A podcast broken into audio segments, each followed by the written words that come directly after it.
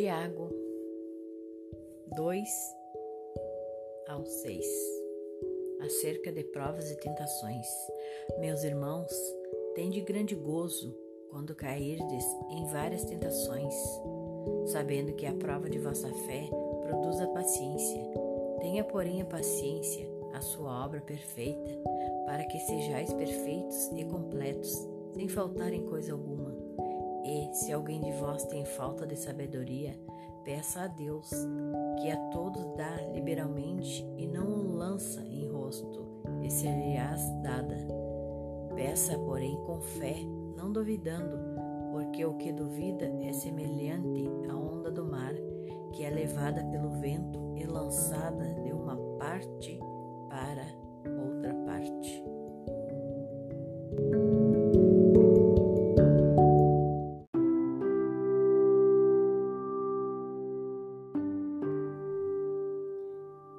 Marcos 13, 24 O sermão profético continua.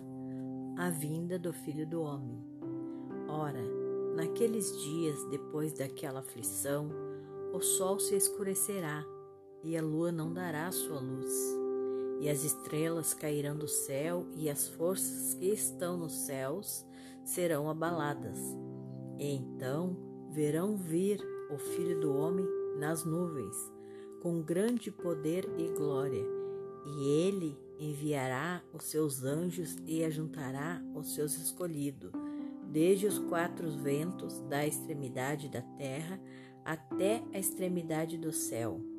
Aprendei, pois, a parábola da figueira.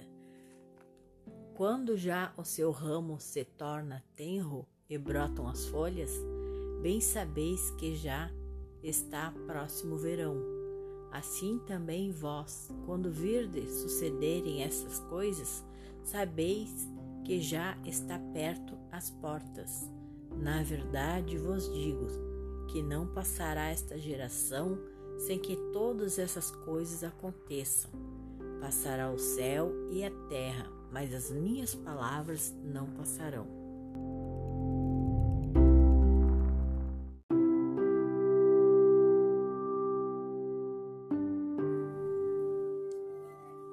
Santificação perfeita. A santificação de cada pessoa salva não será completa até a vinda do nosso Senhor Jesus Cristo, que em breve virá as nuvens a fim de nos chamar para si. Um dia o Senhor levará a igreja para ele para ser a sua esposa. Em Apocalipse 19, 7. É muito importante estarmos prontos para isso. A igreja deverá ser sem mácula gloriosa, santa e perfeita. Só o poder de Deus pode fazer isso, mas Cristo tem todo o poder, já que Ele é Deus. A posição do cristão quando a vinda do Senhor é a de que é alguém que está esperando a chegada de Cristo, conforme a sua promessa. Então, cada pessoa salva deve estar vigilante para não recolhermos a imundície deste mundo no caminho em que anda antes deve estar preocupado que, quando o Senhor voltar, possa encontrar realizando a vontade dele.